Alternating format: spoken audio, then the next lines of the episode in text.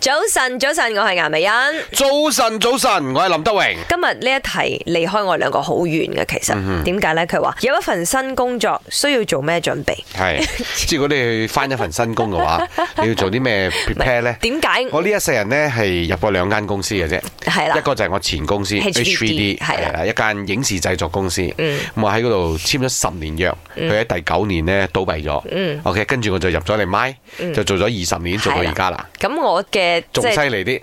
第一份工 作就係 My，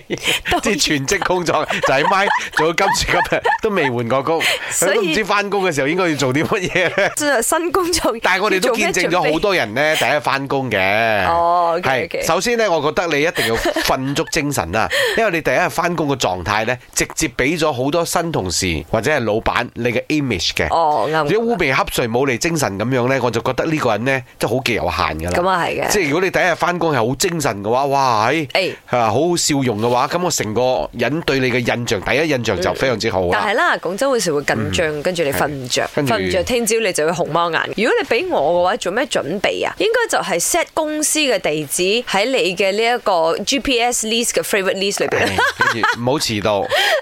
係。唔係呢，有啲講真真啊！如果你係路痴啦，你係第一日翻工，你肯定唔可以遲到噶啊嘛，啱冇？咁另外咧，我覺得要做另一個準備就係咩咧？你要 mark 低你啲新同事嘅名字或者啲係老細們嘅名字咯。係你你要諗你自己嘅方法去記名啱啦啊！呢樣嘢係我嘅弱項嚟一嘅。係寫喺你嘅電話 note 紙，一係即係攞即係我啲獎同事入咗紙嚟寫低三年，我都可能仲未記得佢 嘅名嘅。你話哦，呢個呢個四眼仔，四眼仔，因四為眼你唔記哎仔，四眼仔叫阿發，係啊呢個死肥仔，死肥仔叫林德榮。你唔記得人哋嘅名係幾冇禮貌嘅，尤其是你係嘛誒初嚟報到咁樣咧，所以記名我覺得幾重要嘅。唔知道大家覺得話，咦入一份新工應該要做咩準備好呢？